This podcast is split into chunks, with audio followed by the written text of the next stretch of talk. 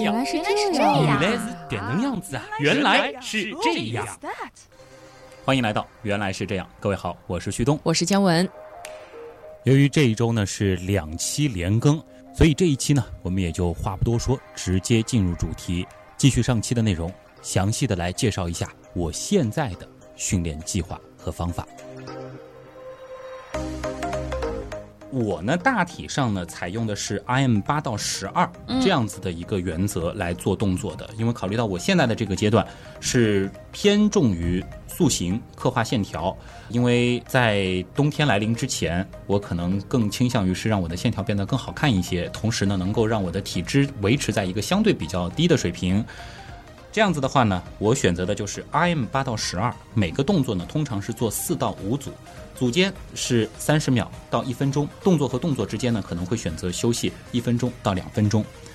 然后在一些特殊的项目，比如说卧推或者是深蹲，我可能呢会采用金字塔式，这个呢也算是一个小名词啊。嗯，金字塔式有倒金字塔和正的这个金字塔，可以理解为就比如说做卧推，最开始呢我可能就只推一个四十公斤，嗯，四十公斤呢我可能会推十二到十四个，推两组，然后呢再加到五十公斤，五十公斤呢可能会推十二个，然后推两组，嗯，六十公斤推两组，然后减到十个一组，哦七十公斤减到八个一组，懂了，对，就是依次上去。就是重量越小做的越多，重量越大做的越少。这是我目前的一种训练方式啊，但是有一些人呢，可能也会选择就是你一个比较合适的一个重量，然后推六到七组。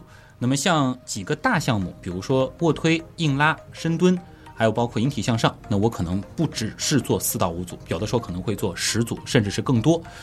为什么会采用这样子的方式呢？比如说像深蹲和卧推这种，你循序渐进的加上去，比较不容易受伤。啊，你盲目的尝试很大的分量，如果没有充分的保护和热身的话，很容易受伤。这个是一个保护的策略啊，嗯因人而异。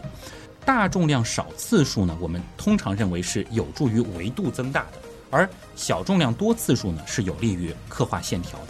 当然哎，嗯，谈到刻画线条，体脂率太高都是白搭。所以我发现你那个金字塔式就等于是两种都用到了。对，它是兼顾这两种，而且呢，在最后塔尖的部分是可以提升你的最大力量的。还有一种就是倒金字塔，会先做最大重量，嗯，然后做的比较少，再做小重量。还有一种是循环金字塔，这个当然每个人有每个人不同的这个训练方式了啊。总之适合你的就好了。对。之后呢，就是一个在训练之前的简单的热身了啊。嗯比如说你今天要训练胸，那么那个手腕可能你得活跃一下，这个和我们以前体育课做的一些这种热身的动作差不多。我建议呢，可能可以先在跑步机。或者是比如说我以前说的椭圆机啊、登山机啊，热个五到十分钟的身。通常而言，我觉得五分钟让自己微微出汗，这种状态就够了，让身体先适应一个训练的状态。然后呢，就是我之前提过的，一周七天练五天，休息两天，那么每一天具体的一个安排了。嗯，你一般一周从哪里练起？像周一的话，一般是练背；嗯周二的话是练手臂；周三路原来是这样要休息；周四呢练胸，嗯，而周五的时候呢会练腿。在练腿之后啊，那一天通常会比较的疲惫啊。那么在周六的时候呢，刚好因为我工作会特别的忙嘛，所以就不去健身房休息一天。嗯，那么到了星期天呢，会练个肩膀啊，基本上是这样子的一个循环。哦，天哪，肌肉和脑袋总有一个在路上。嗯，但是你这样子调节之后，你也会觉得这样的生活还不错啊，就是背臂胸腿肩啊。那么我还是先从大家，尤其是男生可能最在乎的胸部的训练说起吧。好奇怪啊，为什么要在乎胸部训练呢？不是女生才在乎吗？这男生也会觉得这个厚实的胸肌是健身的一个重要标志嘛。好所以很多人其实刚刚去健身房，可能学的第一个动作就是平板卧推。嗯，胸肌的训练呢，其实说起来也比较简单，因为我们会把胸大肌分成三个部分，就是上、中、下，上部、中部和下部。这三个部分也会有它对应的动作。那么除了上中下之外呢，还有就是中间这条缝，呃，女生中间可能这条缝也不会那么的明显，但是男生你看，这个就是胸肌的中缝，哦这条线其实会使你显得比较的阳刚，哦也比较的好看，对不对啊？嗯否则的话，你光是一个大胸，没有中间这条线的修饰。并不是特别漂亮。我假装很理解的样子。啊，你懂的啊。那么我们先说啊，胸大肌的中部啊，提升整体维度最重要的一个动作，那就是大名鼎鼎的平板卧推了啊。这个动作呢，我就是像前面那样的，我通常会用金字塔来做，一般的做到九十公斤，有的时候状态特别好，在朋友保护的情况下呢，可能会尝试一百公斤。我的原则呢是要触胸。当然，有的人会说不要触胸，反正说到训练的具体细节，因人而异吧。你看哪一个方式能够让你的状态更好？因为我认为触胸呢，能够让整体的纤维拉得比较的长，然后呢，能够让我提升那种募集力量的能力啊。那么这就是平板卧推。我突然发现，你能举这么重的话，路上一般的人你都能把它举起来，没有任何问题啊。小胖子也行啊。哇，这个这这个非常容易啊！天哪，男友力爆棚。这个不用惊讶啊，一般健身的男士都有这样的能力啊。这个是胸大肌的中部，这也是比较重要的一个动作。那么做完之后呢，我会去做上斜卧推。其实说白了还是卧推，只是说。这个椅子角度调成斜的四十五度啊，那么头会比屁股要高，嗯，就是这样子的一个动作，一样做卧推，差不多一样的方式，但是上斜卧推力量相对是不如平板卧推的，可能分量会轻一些，也是同理可以做金字塔，然后呢，这就是锻炼胸大肌的上部了。还有一个动作是练胸大肌下部的，那通常我会在两个动作当中选择，一个是下斜卧推，当然也要看有的健身房它没有那个椅子方便你去调这个角度，另外就是卧推的一系列的设备通常比较热门啊，抢不到，往往抢不到。这个时候呢，我就会做宽距的双杠臂屈伸，这是什么？就是那两根杆子，然后手撑在上面，身体做一个上和下的动作。哦，我那次说过，它是一个既练胸大肌的下缘，然后又练。弓三头肌的一个动作，当然，你具体要针对哪个位置，其实跟身体的这个角度也有一定的关系，以及发力点有一定的关系。有点像俯卧撑的一个动作，呃，但是脚是悬空的。那么，如果是要练胸为主呢，建议就是身体是尽可能的倾斜，然后呢，感受胸部的发力啊。这个呢，通常做十五个一组，然后呢，做五组。同时，如果说你这个动作做起来已经非常轻松了，你可以考虑挂一个十公斤甚至是二十公斤的杠铃片，挂哪儿啊？挂在腰上，就有这样子的一个东西可以帮你挂的。那么来增加负重，同时呢，对胸肌达到一个更好的刺激。当然，呃，下斜卧推也是可以的，也是练下胸的啊。还有就是平板飞鸟了，这个飞鸟动作，如果说不明白我在说什么，网上去搜一搜，这个也是健身最经典的动作了。不知道飞鸟，可能就是相当于你完全不了解健身了。这个动作的关键就是说，在做的这个过程当中，手肘啊不要屈伸，想象成整个的这个手是一个稳定住的三角形，我们的这个手臂，然后呢就以胸部发力来带动整个的这个哑铃的上和下。飞鸟动作就是用哑铃。你说着说着，我突然就想起来了那个动作。飞鸟其实也分上中下平板。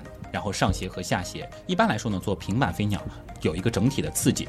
另外呢，就是有一些固定器械了，比如说蝴蝶机夹胸啊，就看你健身房有没有这样的条件了。就是那个手往中间挤的那个动作啊，就是挤中缝的啊。当然还有一些，比如说丝袜夹胸，拿两个两点五公斤的这个杠铃片向你的正前方推过去，这个呢也都是一些比较好的刺激中缝的方法。胸肌训练网上一搜一大把，关键呢就是说你在这个过程当中要做到孤立。你要想象你的胸大肌是发力的，不要去借力，宁愿做轻的分量，但是你先要感受肌肉发力的这个位置。对，谈到卧推，包括就是说一些固定器械的这种胸部练习的时候呢，整个的这个肩膀后展也是很重要的，这个要慢慢体会了。就是整个背部是一个收紧的状态，然后手臂尽可能的是夹着身体，用这样子的一个方式去卧推。卧距呢不要太窄，否则的话就是练手臂了。我有一个经验，就是你看你有没有练到那个肌肉或者你想要练的位置，就看你第二天的感觉就可以了。这个也是一个判断的方法啊。当然，其实还是那句话，有条件请私教，没条件呢找一些高手做一个简单的指导。你能够感受到这个位置是正确了，你在以后操作起来就方便很多了。接下来就是练腿这一天了，这是我心理压力会比较大的一天啊。为什么？练腿相对会比较累嘛，尤其是深蹲。深蹲呢，通常也会采取金字塔式的方式。那通常呢，我在热身完了之后呢，可能会先蹲四十到五十公斤，会蹲十五个左右，作为一个热身。深蹲也是要举着铁的吗？对，就是杠铃。架在肩膀上。当然，也有一种机器叫史密斯，史密斯机，它就是把杠铃固定住了，然后这个有一个更好的保护。如果你做自由深蹲呢，建议有朋友在场。啊，呃，女生的话，其实先开始可以就是扛个空杆儿，嗯然后在那儿做深蹲啊。嗯，我什么都不扛蹲也觉得挺累的。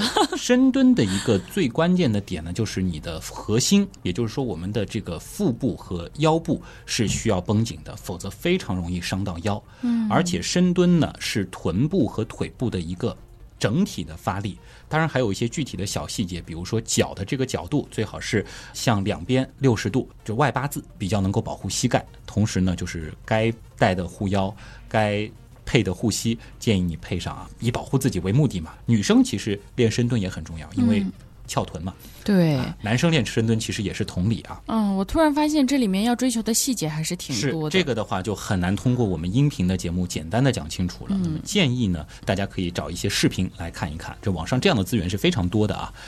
还有呢，有一个很好的动作练腿的叫箭步蹲。嗯，箭步蹲的话，通常的话会拿两个壶铃或者是两个哑铃，我一般会拿十五公斤。然后左手一个，右手一个。嗯，箭步蹲是什么意思呢？就是说我会跨出一个类似于向前的弓步，比如说右脚在前做弓步，左膝呢基本上是接近触地的这个状态。站起，另外一条腿向前做弓步。之前提到的右侧的膝盖呢就接近触地啊，反正网上去搜箭步蹲，很累很累，真的很累。一般来说呢，我们可能会蹲二十到三十步，你就来回走就是了。蹲个三十步，休息一两分钟，换一组，再蹲二三十步。这个对于你整体的这个腿部线条以及臀部线条的提升是非常非常有帮助的。这个会练到整个大腿、小腿，包括整个大腿小腿，以大腿和臀部的整体线条的提升为主。它并不是一个着重力量刺激的，嗯但是它对塑形，包括你整个体态的改善也是非常有好处的。哎，女生要瘦腿的话，做这个就可以了。呃，对，可以让你的腿变得更紧实啊，嗯这个也是很好的一个动作。然后身体保持正直，这个也很重要啊。当然，在健身房里还有腿举，这个的话能够更大限度的练腿。有一些男生像我现在是追求腿变得更粗一些，可能是比较长的关系吧，怎么看都显细啊，所以怎么像都有我会火柴。对，我会再加强一些这个腿举类的动作，包括在固定器械当中也有，就是锻炼股四头肌和股二头肌的，其实就是大腿前侧的肌肉做一个离心动作，大腿后侧的肌肉做一个向心动作，类似于这样的一个机器，应该是能够看见的。嗯，其实健身房里边的话，这个就比较方便，那些。机器它都会告诉你，它对应练的是什么样的部位、对，啊。而且旁边会有简单的图哈。，对，那当然我还会再专门加一个小腿的练习，就是负重踮脚。这个的话，无论是扛一个杠铃，还是提两个哑铃，只要有一个台阶式的东西，然后稳定住身体做踮脚。因为我小腿也是因为比较长的关系，然后显得比较细，所以一直在锻炼啊。这个就是我练腿的这一天了。接下来就要说一说练肩膀了。这个的话，其实是非常值得大家去练的，尤其是我觉得男女生都是肩膀好看了，就是衣架子嘛。对，显得很有气质。对，然后男生的话，你要穿背心、穿无袖，你要是没有一个好看的肩膀，整体的感觉就卸下来。哎，背心穿起来是背心还是老头衫，就在于肩膀哎、肩。膀了啊。那么整个的这个肩膀我们叫做三角肌，然后呢，我们也是分为三部分，就是三角肌前束、三角肌中束和三角肌后束。上次其实提到过，在做平板卧推的时候，三角肌的前束是会带到的，就是说它是会一起参与发力的。那么单独练肩的这一天呢，我们会做杠铃推举，这个呢就是练三角肌前束的，这个分量其实可以用的挺大的。还有呢，就是曲肘侧平举啊，很多人想到练肩膀，主要想到的就是一个侧平举的动作，但其实我个人是推荐曲肘侧平举。就是把手臂弯起来手。手臂弯起来做这个侧平举。嗯，你如果是直臂的这个侧平举的话，杠杆太长，很难孤立去训练。嗯中束。曲肘侧平举的话，我可能会用一个比较小的分量，比如说十公斤的哑铃，但我可能会做三十个。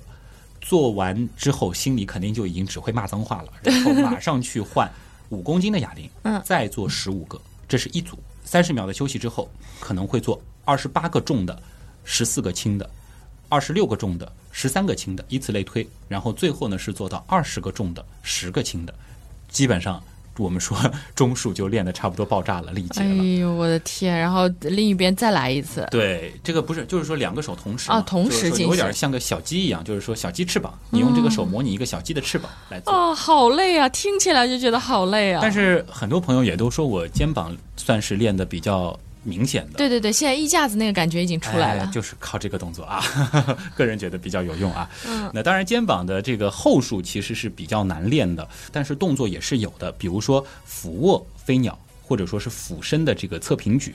还有呢，就是坐姿俯身侧平举。总之就是基本上脸是朝着地上的，然后你的整个躯干基本上是朝地的，然后手做一个飞鸟的动作，你会感觉肩膀的后束的这块肌肉在发力，这个都是能够练到的。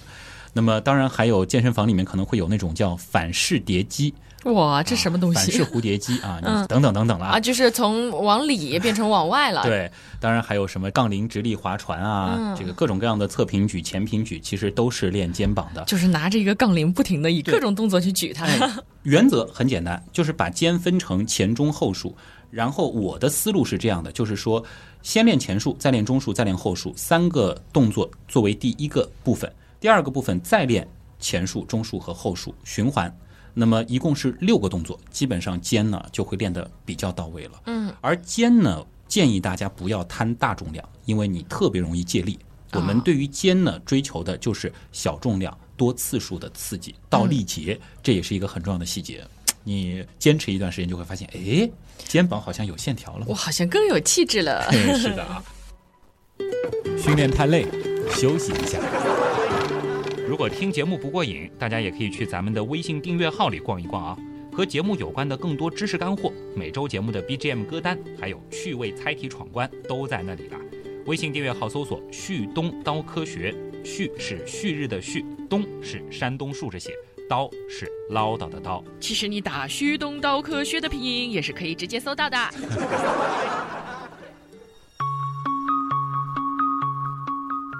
还有一个跟气质相关的很重要的部分就是背了。啊我觉得无论男生还是女生，背部肌肉发达以后，会让你整体显得特别的挺拔。传说中的什么蝴蝶哎，背什么玩意儿的？那个特别发达的男生还有什么圣诞树背啊？这个哎呦我的天诸如此类的啊。背部呢，其实是有两个理念，一个呢是增加背的宽度，一个是增加背的厚度。那么对于女生而言，其实宽度和厚度能够增长的都很有限，但是。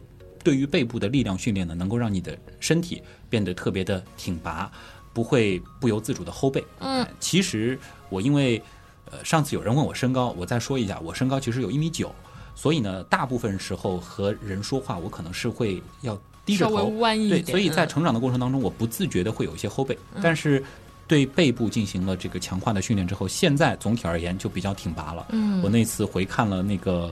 北京站的那个演讲的那个视频，嗯啊，发现在台上的这个台风好像比以前我看类似活动的这个视频要好很多了。现在大家跟旭东说话改成那个大家仰头了。治疗你们的颈椎病啊。背的话呢，最重要的动作，我觉得没有之一的就是引体向上，嗯，而且是宽距的引体向上。这样子的话是能够最大限度的刺激背部的整体的一个肌肉的。哦，原来引体向上练的是背呀、对我一直以为练的是手臂呢。那是窄距的，而且是分正反手。那么如果是反手的引体向上窄距的话，是练手臂的肱二头肌的。嗯，但其实背部也是参与发力的。甚至听到过有一个说法，就是你一天到健身房，不管你怎么做，你累计做一百到两百个引体向上，你的背也就够了。嗯，当然，你正常情况下是做不动的啊。而且这个也是区分新手和老手很重要的一个动作，因为通常刚刚去健身房，引体向上是一个都做不了。只能挂在上面。啊，是的啊。那么引体向上做完之后呢，你做到差不多可能只能做两三个了。这当然是有能力做引体向上的朋友力竭了。嗯，这个时候呢，找一个朋友，或者有的健身房有这种器械，可以让你的腿借一点力。嗯又或者有那种弹力带，可以让你的这个膝盖有一个小的支撑。嗯，用这种方式呢，继续做引体向上，基本上是六到八个一组，直到这种方式你都力竭，那么背部的第一轮刺激也就差不多了。像我现在的话，可能上来会做十二个引体向上，然后第二组做十个，第三组做八个，第四、第五组可能做六个，然后再让朋友辅助继续去做，差不多呢会做到七十个到八十个左右的引体向上。背的开头部分算是搞定了。这还是开头部分。是，背那一天会花比较长的时间来练，因为背其实并不像其他的，比如说胸大肌，其实就分为三个部分那么好练。背的话，你要仔细去解剖的话，你看背部的这个肌肉是非常复杂的，呃，是需要有各种各样的动作来刺激的。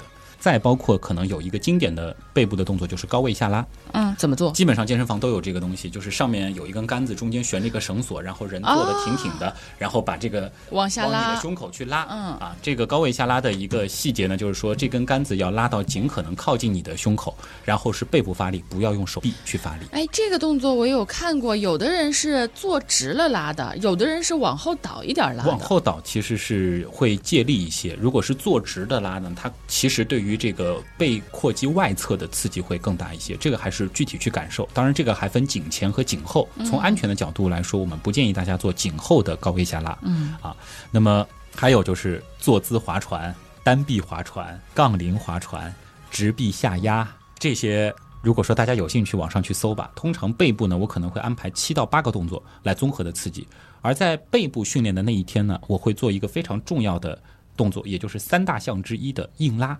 硬拉是一个非常有技术细节的动作，它是一个综合的身体的力量的训练，不仅仅是练背，它也练小臂的力量，也练臀大肌啊。如果是屈腿，那还练到腿；如果是直腿的话，可能对于臀的刺激会更多，还有腰腹的练习，建议大家放到你的循环当中。嗯，天哪，我都听得好累啊！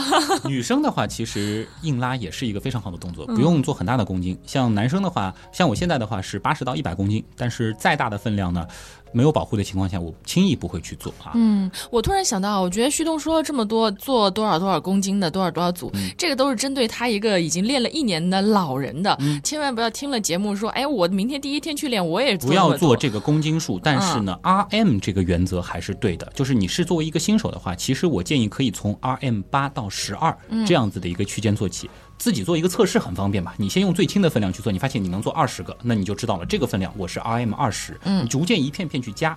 这个测试的过程一定要有。当你发现哎这个分量我只能做八个的时候，那就可以作为你的启动分量，而且这个指标记录了以后，你会发现哎下个月好像这个分量我能够增长了。我同样是 RM 八，原来是二十公斤，现在是三十公斤。啊，所以还是要追求做你那么多组嘛。对，哎呦喂，我以为我帮大家是比较重要的啊、我以为我找到了一个偷懒的办法。一般来说四到五组嗯一个动作还是很有必要的。嗯接下来就是手臂的部分了手臂就相对比较简单了。我通常是把它分为三个部分来训练，一个呢是肱三头肌，一个是肱二头肌。呃肱二头肌大家应该很熟悉啊，就是那个前面的圆圆的，像苹果一样的。肱三头肌呢，如果说你有一定的发达的话，会看见它会变成一个像剪刀一样的一块肌肉，就是在你手臂的后部。嗯，男生如果要手臂变得粗比较好看的话，肱三头肌甚至比肱二头肌来的更加的重要。而且肱三头肌的发达与否，其实也有助于你提升你的卧推的成绩，因为在卧推的时候，它说到底还是推，你的手臂还是要参与发力的。嗯那么这个里边呢，就分，比如说平板窄距卧推，手握的比较窄，类似的做俯卧撑、窄距俯卧撑，这都是让手臂的肱三头肌得到比较好训练的一种方式。那么还有窄距双杠臂屈伸，哎，这就我前面跟你说的那个双杠臂屈伸的这个动作。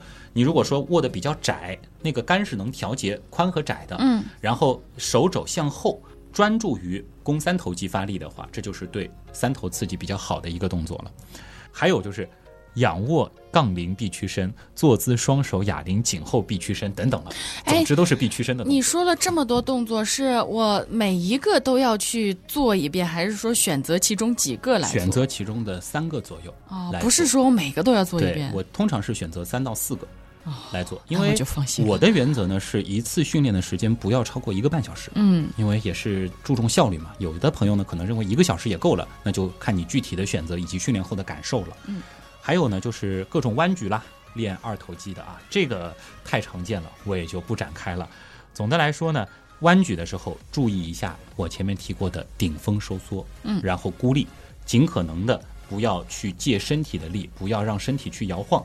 能够找到那种支撑的，比如说一个斜的面板，又或者是专门的那种弯举的架子，都可以用来孤立你的二头肌，让它单独的发力。而二头肌其实有一个小细节，就是说在向心收缩的时候，你有一个顶峰收缩，在慢慢放下的时候，这个过程如果慢，其实是能够给它带来一个离心的收缩，这个是对二头刺激最强的。一种训练方式啊。嗯，所以慢慢的放下来对。，也可以选择三到四个动作。当然，还有精益求精的朋友会选择一个外二头，这个的话进阶了，高手自己会知道好复杂呀啊！嗯像我的话，还会再单独练一下小臂，嗯因为同理啊，骨头比较长。怎么看都显得细，所以呢，我现在会单独加强一下小臂的这个肌肉。这个的话，基本上就是围绕手腕，正手或者是反手，拿一个小的分量的杠铃或者是小分量的哑铃做弯手腕的动作，基本上就可以了。那么还有一种就是悬挂，找一根杆子把自己在那儿吊着，这个就对小臂的刺激比较强了。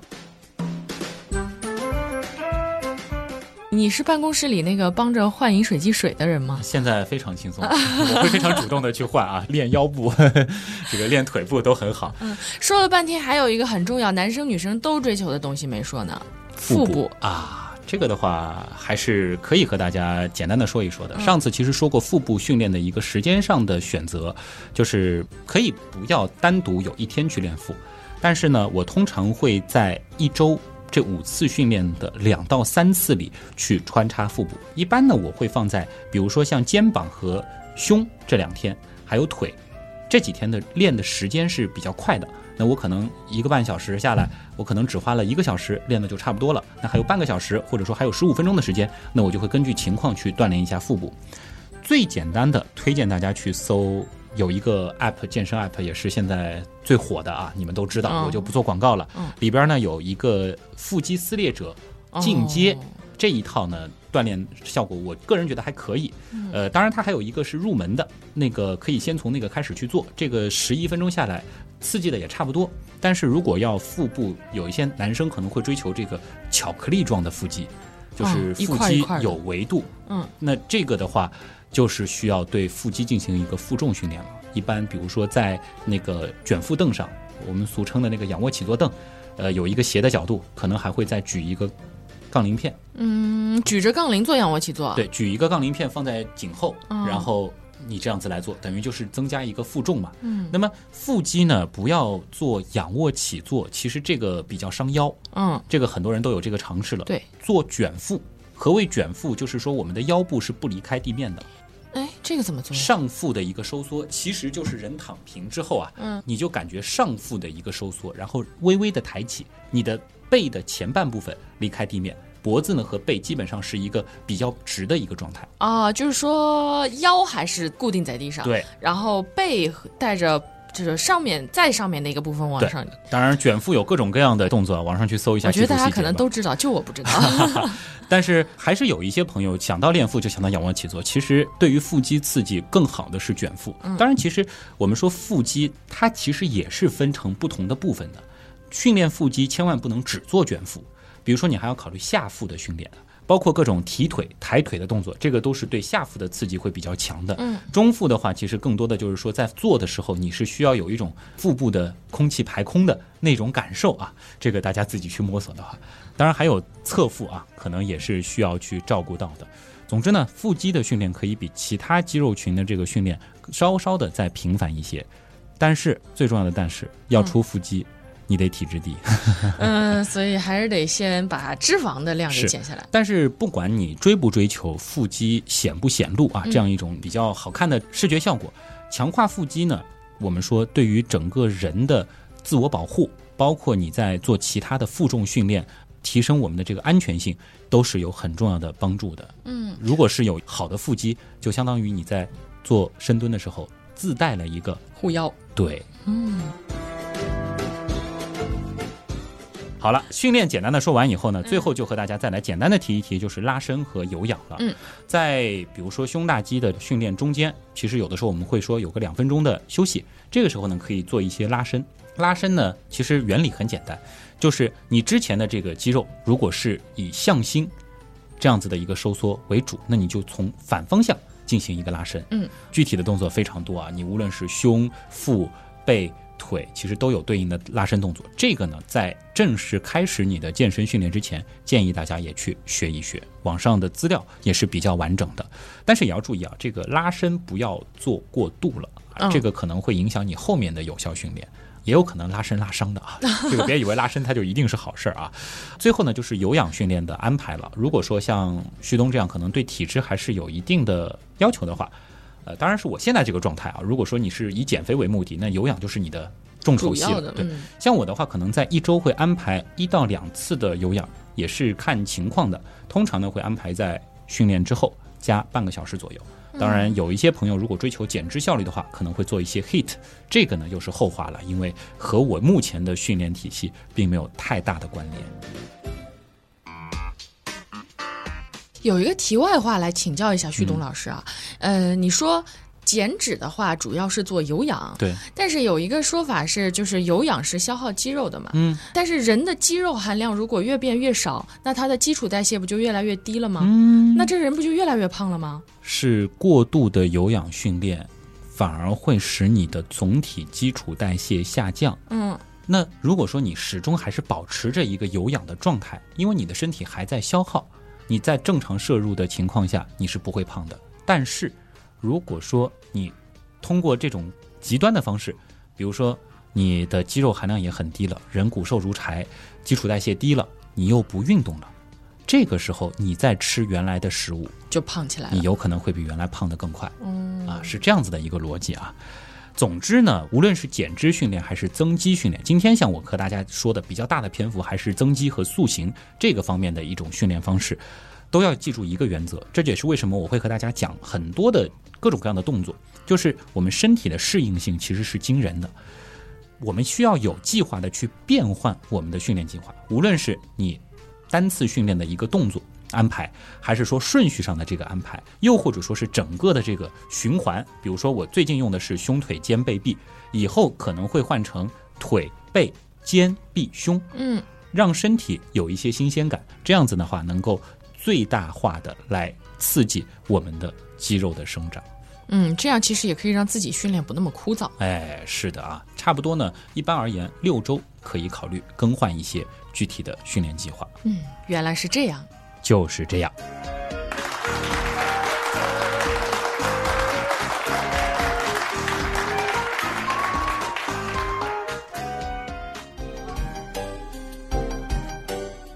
上次那个节目之后啊，我看了一下这评论区，好像有点成了那种像。健身的咨询贴吧一样的感觉，感觉好像有很多小问题，可以开一个什么旭东健身房之类的啊，健身 Q&A 周边了啊。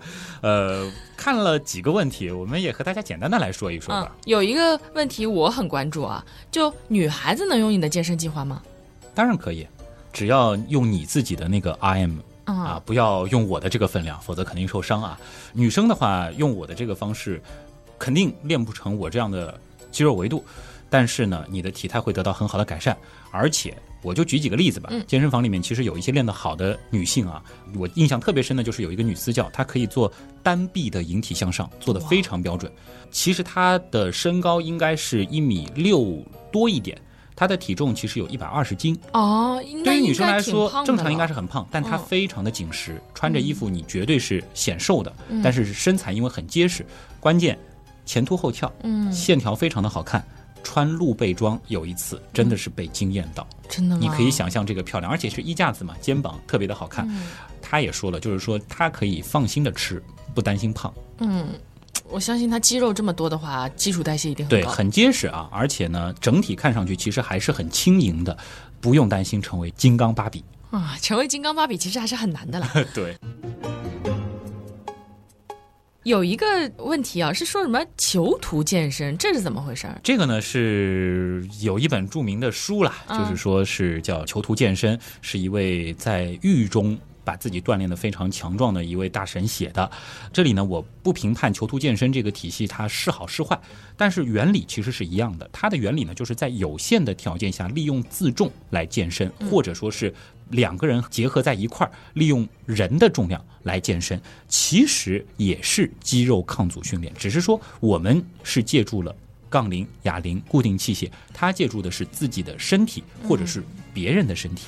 哎，我们在看那个一些男友力爆棚的片段当中啊，会看到让女朋友坐在身上啊，然后做那个俯卧撑。其实这个就是很典型的囚徒健身。当然，囚徒健身有很多倒立的动作啊，需要循序渐进，不是所有人在刚开始都能够接受得了的。嗯。还有一个问题，我这个有一个朋友就是这样子的，他很瘦很瘦，骨瘦如柴，然后他跟着别人一起去健身，就是想希望能够通过健身把自己练壮，这个有可能实现吗？一定有可能。而且这样的例子太多了，你要真的搜的话，知乎上也有，就是说什么从瘦子练壮是怎样一种体验吧？我没有记错的话，太多成功的例子了。健身房里也见过，一年下来，刚开始是真的就是说豆芽菜式的身材，现在不能说他有多壮，但是呃已经是一个正常人的维度了。这个很重要的就是你不能过度的去练小重量多次数。啊，要练大重量，要大重量，你要以肌肉维度的增加为第一原动力。还有有一些特别轻的朋友啊，会发现自己引体向上做的特别好。那并不是因为你背部有多强壮，而是因为你够轻。其实就算是施瓦辛格，他的肌肉特别发达，因为他自重大，所以有的动作他其实做的并不可能像一些特别瘦的人做的那么的多。但是并不意味着他这里的肌肉就练得不好。而如果说你沉迷于那些你特别擅长的动作，做的特别多，而且因为瘦的同学通常腹肌起的会比较快，会比较愿意练腹肌，嗯，这个其实会给你带来一些不必要的消耗，反而会影响你更瘦了。对，当然最最重要的就是，如果说你真的确定你自己怎么吃都不胖，嗯，怎么练，怎么配合好的饮食都不胖，建议你去看一下营养科，查一下你的消化。嗯，如果说这些没有问题的话，那么好好的听下周的节目。我们会重点来说健身应该怎么吃哦，下集预告出现了，就承上启下吧，好吧。哎呦，医疗健身真的。滔滔不绝啊，感觉这是两期节目的体量。如果大家在健身房偶遇旭东，一定可以找他问一问，他会跟你说很多的。对，其实每一个真的健身过的人，真的是很愿意和大家来分享的。这也就是为什么大家到健身房可以多社交，多找一些练得好的朋友去聊一聊，而且综合了各个人的经验之后，再总结出最适合自己的那一套。当然，还是那个原则，就是让你能够坚持下去。又有效的那一套方式。嗯，我想到一句话啊，作为今天总结吧，一个小鸡汤。我并非天生丽质，但我每一分的美丽都经过我十二分的努力。哇，说的太好了，鸡汤吧？是。好，那么想要跟我们有更多的互动啊，想要见证旭东曾经的这个减肥健身的变化。